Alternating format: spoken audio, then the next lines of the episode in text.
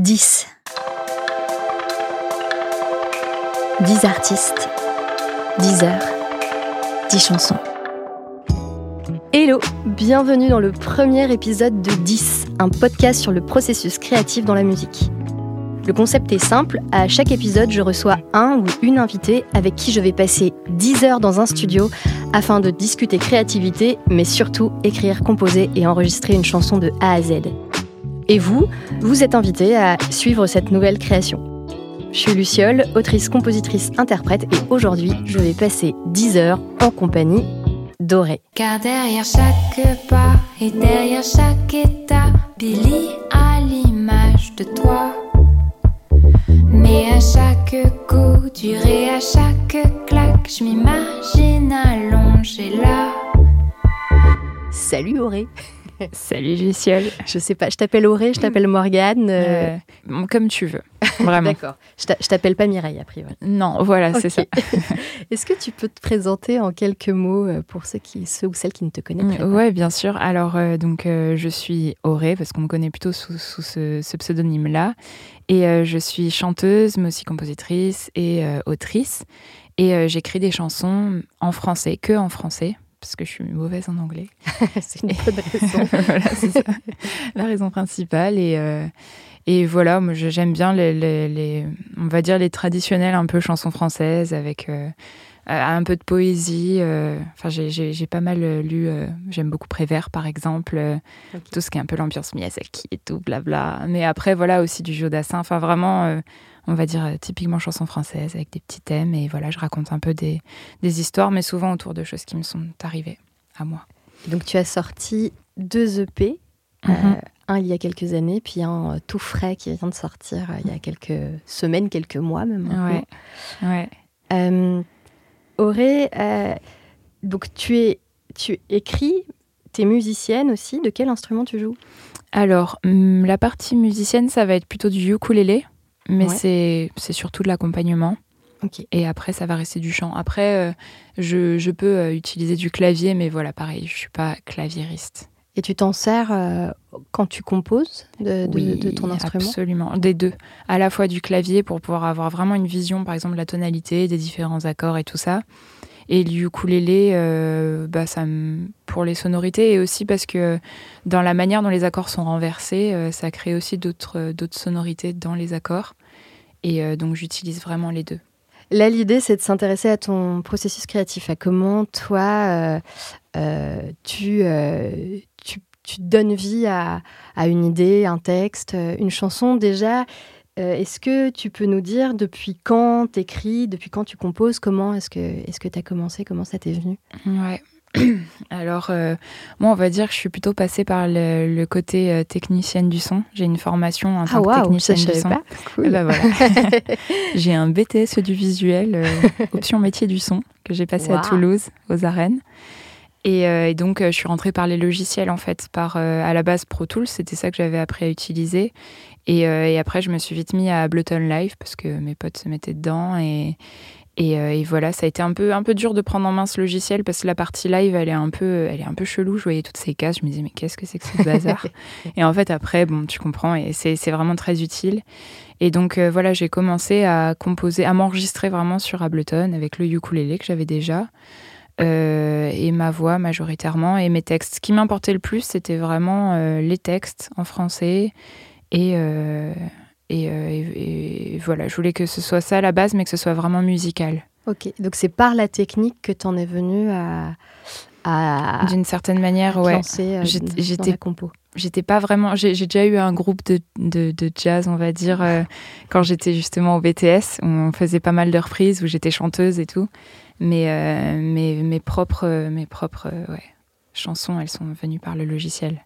Et l'écriture, est-ce que est-ce que c'est venu avant, du coup, euh, l'envie d'écrire euh, des textes et, même des textes de chansons? Ouais, ça c'était. ça En fait, euh, quand j'étais petite, j'écrivais des poèmes.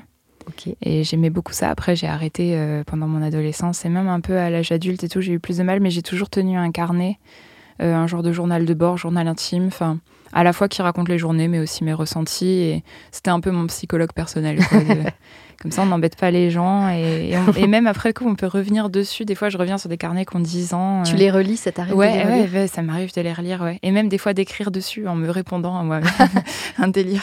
je suis pas toute seule. Tu peux dire, ah, tu peux, tu peux parler à ton, ton moi du passé en disant, euh, en fait, ça s'est bien passé ce truc-là. Ouais, exactement, exactement. quand j'étais en stress et tout, que j'avais l'impression que la vie allait s'arrêter, je suis en mode, bah non, elle s'est pas arrêtée, je suis encore là. Euh, et tout va bien. C'est un bon exercice de sophro. Euh, quand, tu es dans un, une période un peu difficile, un moment un peu de blocage, tu essayes de t'imaginer dans, dans un futur plus ou moins proche, dans quelques semaines, quelques mois, avec ce problème résolu. Mm. tu sais qu'il va être résolu en fait, et, bah et, que, ça, ce sera derrière toi. Donc, et que tu vas en parler avec du recul en fait. C'est une histoire que tu vas raconter, mais bon. Et, euh, et, à partir de quand euh, tu t'es dit que tu allais en faire ton métier? Enfin, à partir de quand l'envie est née euh? bah, En fait, déjà, quand j'étais au collège et, et, au lycée, je savais que je voulais faire un métier artistique hmm. et qui était en lien ou alors avec le cinéma ou alors avec la musique, mais c'était pas trop fixé pour moi. Je faisais déjà du piano à l'époque. Mhm. J'avais fait un, un, peu de piano de, en dilettante quand même. Mais euh, du, pendant un an, j'ai fait du piano jazz au conservatoire de Narbonne. du coup, ça, ça m'a permis de commencer à improviser des accords. Et en gros, j'avais ça. Et en même temps, je rêvais un peu de cinéma, mais sans être cinéphile. C'est ça qui est un peu bizarre. C'était vraiment, j'avais des paillettes. Je rêvais de rencontrer Daniel Radcliffe et James Blunt. et je me disais que si je rentrais dans le métier, ce serait peut-être plus facile. Et, euh, et, en vrai, ça me faisait un peu, un peu rêver. Et, euh, et donc, quand j'ai commencé à réfléchir en quatrième, on commence déjà à cinquième à nous dire, mm-hmm. bah alors, tu vas faire quoi plus tard? Euh, et, voilà. Moi, j'étais plutôt bonne en maths aussi. Nulle en physique, mais bonne en maths. Et je me disais, bon, peut-être que les métiers du son, du coup, je commençais un peu à réfléchir à ça. Ça me permet d'avoir un pied et dans la musique et dans le, euh, et dans le cinéma. Et, et moi, ce qui m'importait, c'était à la fin, je rêvais d'un côté d'être un peu euh, derrière la caméra, un peu sur scène et tout, machin, de, de me produire, voilà euh, en tant que personnalité, mais en même temps, j'avais besoin de que ce soit mes, textes à moi et pas ceux des autres. Euh, et, j'aimais bien la musique, mais je me voyais pas que compositrice non plus. J'avais envie, enfin voilà, il y avait vraiment ces trois trucs. Et, euh, et donc, euh, voilà, je suis allée dans mon BTS audiovisuel, j'ai été acceptée. Ça, c'était l'un, c'était l'un des plus beaux jours de ma vie. Quand j'ai su que j'étais acceptée, j'ai, mes plus beaux jours de, ma vie. Euh, j'en ai quelques-uns. Dans un carnet Est-ce que tu as un carnet avec que les Je devrais le faire en vrai. Ce serait cool. Hein ouais, ouais. Et après, un peu comme Sophie Kell, quand tu seras une vieille dame, tu pourrais sortir un livre euh, avec tous les plus beaux jours. franchement, je pense souvent à ce genre de projet. Une chanson. Tu sais, oui, ou une chanson. vrai. Mais à partir de quand, à quel âge est-ce qu'on peut euh, commencer à se dire qu'on en a suffisamment pour. Euh, ouais, pour, euh, je pense qu'il faut quand même attendre, attendre un, certain, un certain âge. Et puis, il y, en a, il y en a toujours, je pense. Il faut les réactualiser, en fait. Plus beau jour de ma vie de la trentaine, la quarantaine, la soixantaine. Ouais, même de, du mois. On pourrait, on pourrait déjà essayer. Euh, bah, on n'est on pas dans un podcast de développement personnel, mais pourtant, après bah, la, la, petit, la petite minute sophro, la petite minute développement personnel, bah, on devrait euh, euh, identifier le, plus beau jour de notre vie, de, chaque mois, de chaque, chaque année, de chaque semaine. Exactement. Non, mais ouais, mais c'est vrai que quand j'ai vu donc cette annonce sur admission post-bac, euh, dans ma tête, je me suis dit, ça y est, je quitte Narbonne, ça y est, j'ai un avenir, euh, je vais rencontrer des gens nouveaux. Euh, enfin, je vais avoir ma propre vie, je pars à Toulouse et j'ai mon appart et je suis indépendante. Et, et peut-être que je vais réussir à réaliser mes rêves, quoi. Donc tu, tu pars à Toulouse, tu fais ces études-là, tu ressors diplômée et Qu'est-ce qui se passe euh, C'est quoi le virage pour finalement te retrouver eh à ben, être euh, au devant de la scène avec tes chansons euh, eh ben, je, je sors diplômée de, du BTS, mais surtout avec des potes, des nouveaux potes qui, eux, ont aussi des rêves de monter sur Paris et de faire des choses sur Paris, dont Paul qui fait partie de la salle à faire, qui était dans la même promo que moi. Marie-Laure qui aujourd'hui fait mes photos et qui était aussi dans la même promo que moi et qui fait aussi les clips dans la salle à faire. Euh, et, donc, on débarque sur Paris euh, avec une, une colloque de potes qui sont aussi dans l'audiovisuel, tout ça. Euh, et, là, je commence quand même un peu à tâter du terrain parce qu'en fait, moi, mon principal frein, c'est que du milieu où je viens, on vit pas de la musique. En fait, mmh. l'intermittence du spectacle, je sais pas ce que c'est. La SSM, je sais pas ce que c'est. Oui, ça paraît loin et inaccessible. C'est très loin. C'est pas des mmh. métiers qui sont qui sont très fréquents dans les, dans les, dans les petites villes de, de France au final. Et donc, euh, je demandais aux gens, genre quand ils me disaient, ouais, moi je fais de la musique, je disais, mais t'as envie C'est possible T'as de l'argent avec la musique Maintenant, les gens te posent la, même question. Ouais, grave. grave. Je leur dis, l'intermittence du spectacle. mais, euh, ah, pourvu que ça dure d'ailleurs. Mais, euh, mais du coup, donc j'arrive là, j'ai fait une licence aussi en ciné. c'est là où j'ai rencontré Bozek, parce qu'en fait, Paul, entre-temps, a, a, réussi à trouver du travail euh, dans une. En fait, il a rencontré Larry, la troisième personne de la salle à faire. Ils sont trois en fait. D'accord. Et on l'a rencontré peut-être on peut dire pour ceux qui connaissent pas la salle à faire, ce sont donc le, c'est, la, la, la, boîte euh, collectif de réalisation collectif qui, qui, euh, qui, réalise toutes, tes, toutes, tes, vidéos. Ouais, c'est ça. Que je vous invite à aller voir parce que c'est vraiment un univers et je trouve que ça contribue vraiment.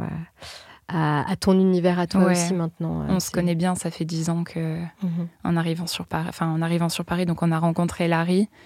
Euh, et, en gros, le, grand frère de Larry avait une boîte de production audiovisuelle euh, dans lesquelles on va dire qu'une génération au-dessus, donc dix ans de plus que nous, il y avait une personne qui gérait le son, une personne qui gérait la réal, le montage, euh, les animations. Et donc la personne qui gérait le son, c'était une personne qui s'appelait qui s'appelle Philippe Bozek. Et qui t'as composé ton premier EP Ouais, c'est un peu ça. En fait, j'ai pas mal squatté son studio. Donc lui, c'est l'une des premières personnes à qui j'ai dit, parce que j'avais une mission à faire avec le, la fac où on devait questionner des professionnels. Je me suis dit, bah lui, il, compose beaucoup pour euh, des musiques de pub, tout ça. Et je lui disais, mais comment tu fais pour vivre de ça? Et donc, à travers un échange, on a appris à se connaître. Et, euh, en gros, lui m'a proposé euh, de venir dans son studio gratuit. Parce que lui, il venait qu'à partir de 11h. Moi, j'étais une grosse lève Alors, du coup, je débarquais genre à 7h du matin. Je sais pas comment j'ai fait ça. Je pourrais plus le faire aujourd'hui. Mais j'ai débarqué plusieurs jours à 7h du matin pour reprendre mes maquettes dans son studio et tout, faire mes trucs. Et un jour, il m'a dit, bah, fais-moi écouter et tout. Et puis, je lui ai envoyé, mon... je lui ai envoyé les, les, premières euh, chansons que j'avais. Et, et, chez Wink, ils ont écouté, ils ont kiffé. Et en fait, il m'a grave soutenu. Il m'a dit, bah, vas-y, je le réalise, je le mixe et tout, machin. Et on va dire que c'était un premier pas en parallèle. En fait, euh, les Larry, Marie-Laure et Paul, ils avaient commencé à réaliser un premier clip euh, dans un concours, en fait. et c'était un clip pour Alabama Shake qui est un super groupe de musique américaine.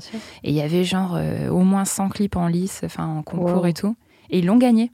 Et moi, en fait, j'avais été sur le clip avec eux. Euh, enfin, j'étais sur la régie, je les avais un peu aidés et tout. Et, euh, donc, ils ont gagné. Et donc, elle a pu mettre un peu d'argent de côté. Donc, moi, en parallèle, j'ai commencé à mixer mes morceaux avec Bozek et tout. Tout ça, c'est un peu, ça s'est un peu monté l'un dans l'autre.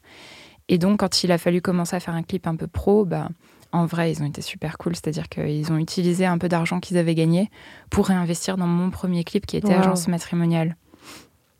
Et donc, euh, de fil en aiguille, en fait, j'avais un clip pro on avait déjà sorti un freestyle qui s'appelait Avril, mais ça pour moi c'était censé être un freestyle, c'est-à-dire que là c'était la première fois que parce que j'acceptais vraiment pas que quelqu'un compose à ma place à l'époque, mhm. donc par rapport à c'était important pour toi d'être ouais, c'était moi qui étais à la base de, la tout, de tout faire euh, ouais c'est ça sur Ableton j'avais mes trucs et en mhm. fait Bozek avait vraiment cette oreille qui permettait de de, grossir les sons et de le rendre. C'était plus de l'arrangement après. Euh, ouais, voilà. Après, il a, il a, rajouté des lignes et tout, mais, mais je lâchais pas ça. Et en fait, euh, avant de sortir mes morceaux, je voulais sortir un freestyle. Et euh, c'était la première fois que, je, que Bozek a donc fait un son. Et moi, j'ai juste posé un rap dessus. Mhm. Et donc, on a eu cette chanson qui, qui était plutôt bien. Et, et, on a juste pris une caméra avec les potes. On a été, on a été se filmer sur, euh, sur une voie ferrée. La voie ferrée, ouais. Et en fait, euh, cette, euh, cette vidéo, sur le coup, bon, quand tu la postes, évidemment, ça fait 50 vues parce que personne ne te connaît, tu sors de nulle part. Mais après coup, un an plus tard, c'est celle qui, organiquement, sans aucune sponsor, a le plus marché, en fait. Mhm. Donc ça, c'est assez marrant. Et que vous pouvez toujours voir. Et qu'on peut toujours, que vous pouvez toujours voir, évidemment, sur, sur YouTube. Et donc, ça a un peu commencé avec ça. Et en parallèle, donc, on a monté Agence Matrimoniale avec les gars. Et, et, on avait commencé à bien mixer le projet avec, avec, avec Bozek.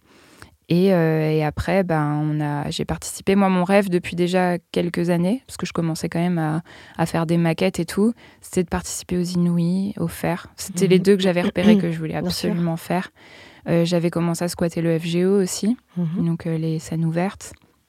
J'avais repéré les lieux physiques et, et un peu dispositif d'aide aux artistes pour essayer d'avancer. On a, on a envoyé agence matrimoniale partout. j'avais participé à un, un tremplin qui s'appelait le c'était au réservoir à l'époque.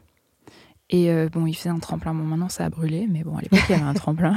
Et j'avais rencontré un, mec, Thierry Baumann, qui m'avait conseillé de, euh, de, de, trouver un tourneur. Il avait dit ça c'est la base et il avait raison et c'est là où j'ai contacté Cécile de chez Unité en mhm. parallèle. Et donc j'ai envoyé mes trucs partout et en fait là ça a commencé à éveiller un peu de l'intérêt chez les gens.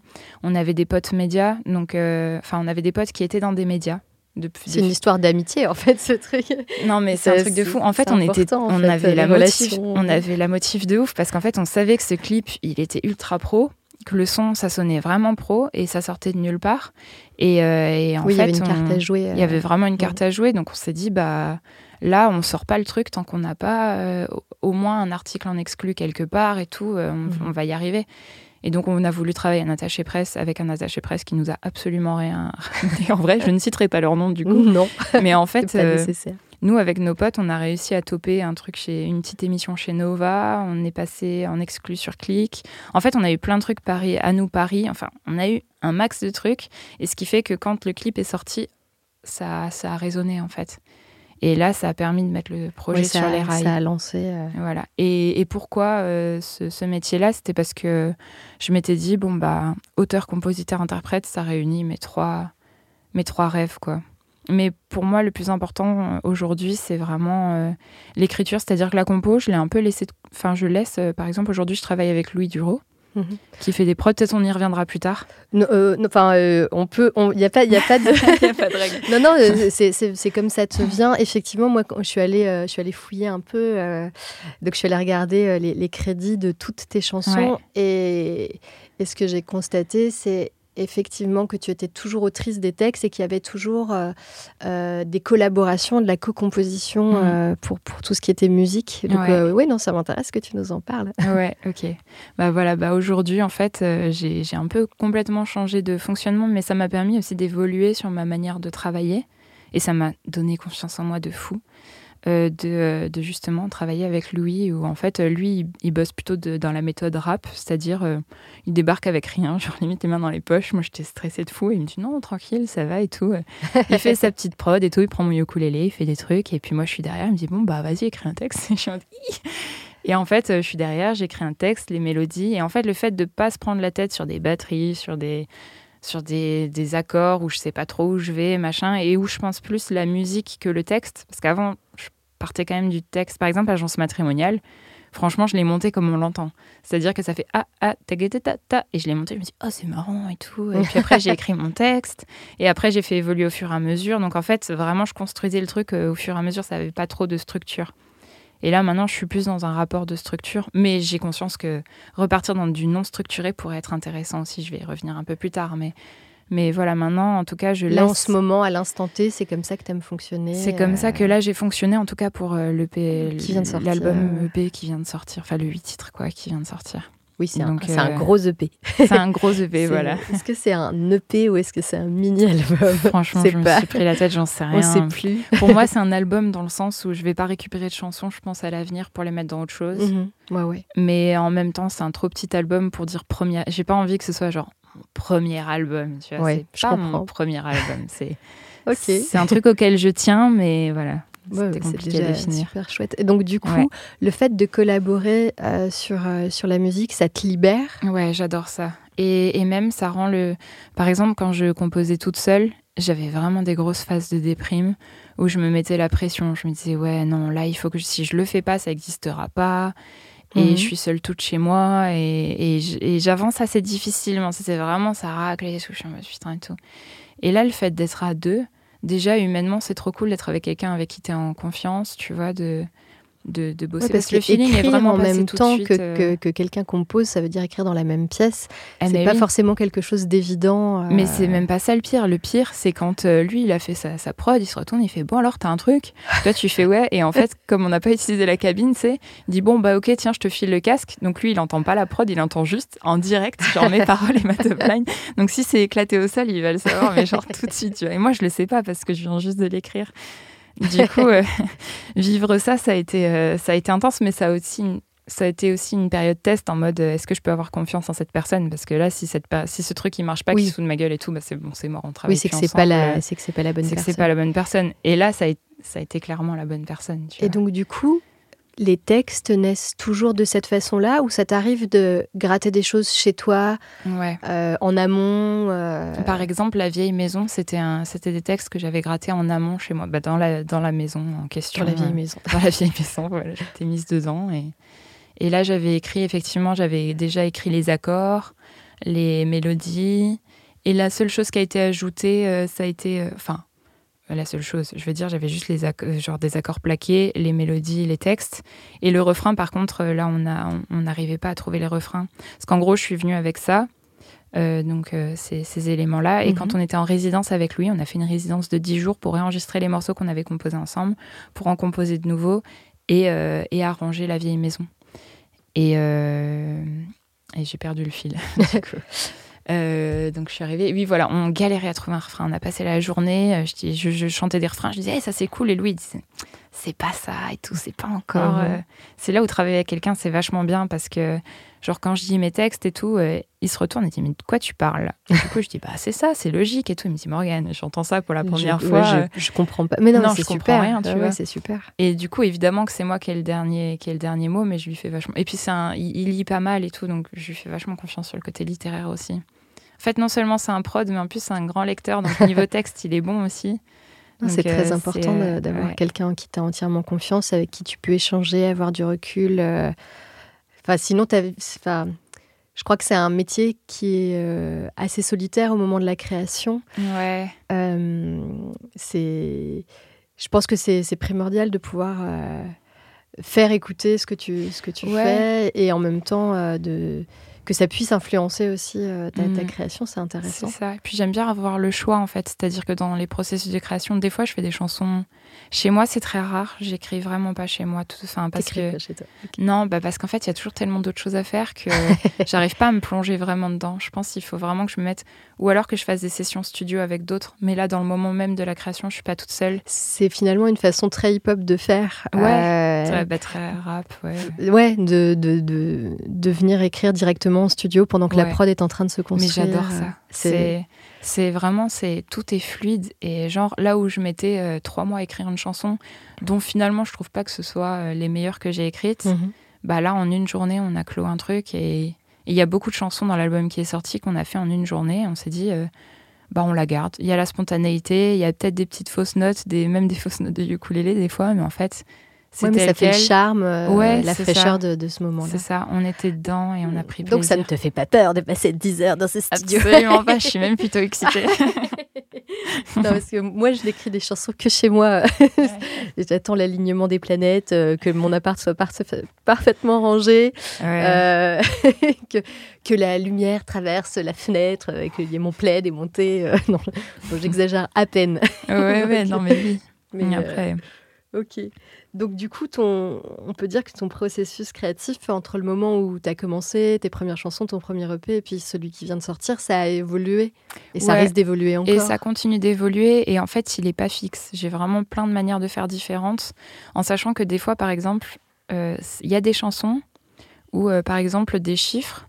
Euh, quand on était en studio avec Louis, j'avais pas prévu ce que j'allais écrire, mais je prévois jamais ce que je vais écrire quand je suis en studio parce que c'est la prod qui m'inspire un truc. Ouais, Ensuite, je pas cherche. avec une idée en fait. euh. Non, parce que c'est vraiment en fonction de, de l'ambiance qui va sortir de l'instru que je me dis Mhm. ah ça ça me, Ça ça me rappelle ça j'ai envie de parler de ça et tout et en, par exemple sur des chiffres euh, ça faisait longtemps que je voulais écrire sur la relation longue mais j'avais pas de phrase ni rien et j'ai tout écrit en direct mais par exemple sur le spectacle en fait j'ai quand même des notes dans mon portable où j'ai écrit euh, et ça c'est un peu ma nouvelle technique en ce moment et qui m'aide beaucoup c'est d'avoir écrit euh, sur euh, un truc de vie ou quoi mais comme dans un journal intime donc sans rime sans rien le but, c'est juste d'avoir des phrases qui soient hyper spontanées et que je pourrais dire à quelqu'un.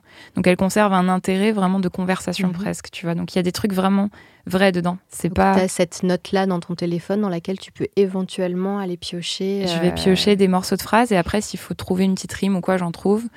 Quoi qu'en ce moment, je suis en mode la rime. euh, voilà, je... s'il faut faire des proses, c'est pas grave. Mais mais il y a quand même des rimes, tu vois, dans le spectacle et tout. Il y a des trucs dont je suis. J'ai des petites, euh, des Ah petites bah oui, quand même. assonances et Enfin, en tout, cas, s'il y a pas de, quand il n'y a pas des rimes, il y, a de la- il y a des jeux de sonorité. C'est important Ouais. pour toi, euh, le son. Ouais, ouais, quand même. J'ai l'impression. Enfin, Ouais.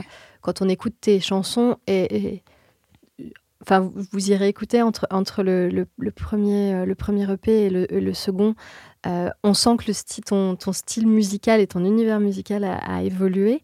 Mais ce, que, ce qui reste, je trouve, c'est euh, euh, cet amour du, de la sonorité, les mmh. assonances, les allitérations. Euh. Est-ce que ça te guide dans ton écriture Est-ce que tu écris eh ben, à, voix haute avec tes oreilles? Ouais, alors justement, sur le premier EP, je forçais ça parce que je voulais le faire. Et comme dans Agence matrimoniale, c'est carrément, un exercice. C'est carrément un exercice. Du coup, ça manquait un peu de naturel, mais bon, je suis quand même contente de l'avoir fait. Alors qu'aujourd'hui, je suis contente, j'ai l'impression d'avoir réussi à le rendre plus, euh, plus naturel, tu vois, plus de se dire, je lis cette phrase effectivement à voix haute, ça marche, ça marche pas. Bon, bah, on la retourne pour que ça marche. Mais, euh, je sais plus où je voulais en venir par rapport T'essayes en gros de davantage peut-être de. Là, c'est le sens qui m'importe. Voilà, c'est ce que j'allais dire, d'allier le, le, son et le sens. Ouais. Et entre temps aussi, je me suis un peu plus euh, intéressée aussi à la. Comment on appelle ça Tu sais. Euh, euh, j'ai lu un livre un peu dessus, c'était la versification, un, mhm. un, petit traité de versification, tu vois, histoire d'avoir un peu les bases. Euh, et, c'est vrai que euh, maintenant, j'essaye de faire gaffe euh, aux. C'est les rimes, les rimes féminines, les rimes masculines, de faire des coupures à la fin des phrases. En fait, de récupérer tout ce qu'il y a de plus naturel dans la conversation pour le mettre dans les chansons, mais mhm. tout en gardant un truc. Donc même ça, ça a évolué. Même si ça reste important, même ça dans, dans, dans euh, au fil des, mois, des années et des, chansons, ça a ah évolué en fait. Euh. Ouais, bah, j'ai lu un livre euh, justement qui s'appelait, je crois que c'est Écrire des chansons de Claude Lemel. Ah oui, Lemel, ouais. Lemel. de Claude Lemel. Claude Lemel, pour ceux qui ne connaissent pas, c'est un, un parolier qui a écrit notamment pour, pour Jodassin. qui a aussi été président de la SSM et qui anime encore aujourd'hui des ateliers d'écriture de chansons. auquel il faudrait que je participe. Mais oui, il faut, c'est intéressant, très intéressant. J'ai eu l'occasion d'en suivre quelques-uns et, et euh, tu vois, par rapport à, à, la rime, par rapport au nombre de pieds, c'est quelqu'un qui va te dire que euh, choisir, enfin, choisir de d'écrire des vers euh, avec un nombre impair de syllabes, en fait, ça va te forcer à créer des mélodies plus originales que euh, moi qui ai tendance à écrire que en, nombre pair. Euh, je, me force aujourd'hui, euh, je me force aujourd'hui à, à, ne pas faire de rime ou à, ou à aller vers l'impair ou à casser quelque chose. C'est assez intéressant. ouais, c'était vraiment intéressant. À son contact d'apprendre. Et ce que, ce que j'ai adoré dans son livre, c'est qu'en fait, c'est pas comme un. Par exemple, j'ai mon livre de traité de versification où là, c'est A ou B, c'est pas les deux, tu vois. Alors que lui, son, son livre, c'est plus un peu il va, il va passer un peu en surface de tout. C'est pas vraiment de la théorie, mais c'est c'est presque comme un essai un peu, tu vois, où il va. Oui, il y a quelque chose de l'instinctif aussi. Ouais, un euh. peu de l'instinctif et, euh, et, ça m'a vachement aidé. Moi, ce que j'en ai beaucoup retenu, c'est de travailler sur les faits, en fait, de de, de, de pas trop partir dans des. Parce qu'après, tu pars dans des généralités, tu vois. Mhm. Euh, et là, bon, bah, tu, te tu racontes une histoire, mais sans, sans rien raconter, ça peut être un peu compliqué. Donc maintenant, j'essaie toujours de me référer à une scène qui a existé, que j'ai vue, même mhm. si c'est un truc. Euh, et encore que si c'est un truc à la télé, voilà, c'est des, un peu des moments. Enfin bon, il m'a beaucoup aidé, quoi. Lui, ça, ça, a changé pas mal de choses C'est ça, euh, c'est ça que tu as envie de transmettre et de, de, transcrire dans tes textes, des, des, des, scènes vécues ou des situations, des ressentis. Euh, c'est ça qui t'inspire? Ouais. Ouais, maintenant, je, bah, par exemple, tu vois, on en revient au processus d'écriture. Je me rends compte quand même que même si par exemple je me fais des plages de, d'écriture et de création, tu vois, mhm. c'est pour ça que j'écris pas chez moi, c'est parce que sinon c'est un peu des fois, ça m'arrive de prendre une heure par-ci par-là et de me dire tiens là je vais créer et du coup je fais des bouts de choses. Donc je, je ponde des petits accords avec une petite mélodie peut-être un petit thème tu vois machin. Ça m'arrive assez rarement et ce que je préfère faire, c'est me dire, bon, bah, dans mon temps de vie, je vais lire, je vais regarder des films, je vais un peu collecter tout ça, surtout dans mon esprit, et des fois dans mes notes, comme ça, ça me mhm. permet, ou dans mon carnet, tu vois. Mais c'est aussi beaucoup dans mon esprit, j'essaye de pas trop m'attacher à avoir tout écrit, parce qu'après, ça me met en stress et je me dis, ah, je m'en rappellerai jamais, alors qu'en fait, le cerveau s'en souvient, tu mhm. vois. En tout cas, il va garder ce qui est le primordial. Ouais, voilà ce qui m'a fait ressentir un mhm. peu des choses. Et donc, en fait, j'accumule, j'accumule, j'accumule. Et comme ça, bah, le jour où j'arrive vraiment en truc d'écriture, ou alors en studio, ou alors à un moment où je me suis dit, même si c'est chez moi, je me suis dit, là, cette semaine, je fais que ça, je compose et j'écris. Bah là, hop, j'ai tout qui arrive. Et, ah, c'est hyper intéressant. Et c'est assez fluide. Et, du coup, je prends du plaisir aussi. Et je suis pas dans du stress. Euh, c'est hyper intéressant. Euh, J'imagine que c'est comme si tu étais une éponge et que tu allais l'essorer à un moment exactement, C'est exactement ça. Mais euh, je trouve ça hyper intéressant comme euh, façon de procéder, euh, de se dire que lire et écouter des choses et voir des expos, mm. en fait, d'une certaine façon, c'est faire du stock, bah, du stock d'émotions, de, sensations, de ressentis qui, qui vont ressortir d'une autre façon. Mm. Euh, et parfois même longtemps après, je suppose. Euh. Bah, c'est ça. Parce que la plupart du temps, même quand je compose seule, au final, je commence toujours par l'instru et ensuite, ou par la mélodie, et ensuite je me dis à quoi ça me fait penser? Et après, je colle un truc que j'ai vécu, mhm. euh, une expo que j'ai vue, l'histoire de je sais pas quoi, machin, et hop, je colle ça. Et, et du coup, plutôt autobiographie ou fiction dans tes chansons? Ouais, en fait, c'est un peu, c'est un peu la question en fait moi je pars plus du fait que quoi qu'il en soit, même si je raconte euh, une histoire qui est celle d'un autre, mais j'essaye maintenant j'essaye vraiment de me référer qu'à des choses qui ont vraiment existé. Par exemple, tu vois le spectacle finalement ça parle de quelqu'un d'autre, ça parle pas de moi, mhm. mais le narrateur c'était ce que j'étais moi, c'est-à-dire j'étais spectatrice de ce spectacle et euh, c'est ce que j'ai vu, c'est comme je l'ai ressenti. Après, évidemment, j'ai un peu ajouté un truc fictif sur le fait qu'il soit chez lui, qu'il range ses gants et tout. Mhm. Et ça, c'était parce que ma mère m'avait dit Ah, mais tu sais, il rentre chez lui, il a sa famille, ses enfants. Euh, il n'est pas homosexuel, tu sais. Euh. Genre, c'est pas, pas des clichés. J'étais en mode Ouais, c'est vrai. Bon, bah, je vais ajouter ça dans ma chanson. Et c'est vrai que ça, c'est la partie un peu plus, un peu plus fictive. Mais, mais la base du truc, c'est vraiment.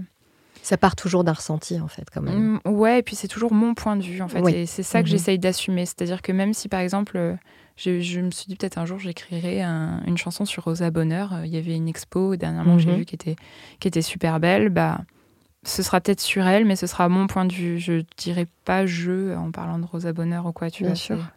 Et je me dis qu'en fait, euh, plein de messages, même un peu politiques dans le sens plutôt sociétal, en fait, ils vont passer à travers ton prisme. Ouais, c'est mhm. sûr. Et on le ressent en fait dans tous les mots qu'on utilise, dans la manière dont on chante et tout, euh, dans les situations qu'on décrit, le prisme il passe, on fait des choix en fait, quoi qu'il en soit. C'est mhm. comme le cinéma en fait. Euh, quand tu fais un plan, tu as l'impression que c'est naturellement la réalité, mais en fait, le plan a été choisi. il a été réfléchi. ouais, voilà, tu choisis qu'est-ce que mhm. tu filmes, dans quel angle, est-ce que tu. Tu vois. Ça m'arrive d'y penser euh, quand je vois un film et que, par exemple, tu as un dialogue entre deux personnages et que tu as un acteur, une actrice qui en fait est en train de parler à la caméra. Et je me suis dit, ouais, en fait, il est en train de parler au personnage, mais là, quand même, quand il a joué cette scène, il était quand même en train de regarder la caméra. On, l'oublie euh, et de temps en temps, ça ressurgit. Tu te dis, ah ouais, en fait. Et ça, et ça joue sur la psychologie, ben, en fait. C'est comme, euh, c'est comme quand tu as une discussion, enfin, ou que tu n'en as pas, justement, en fait, où.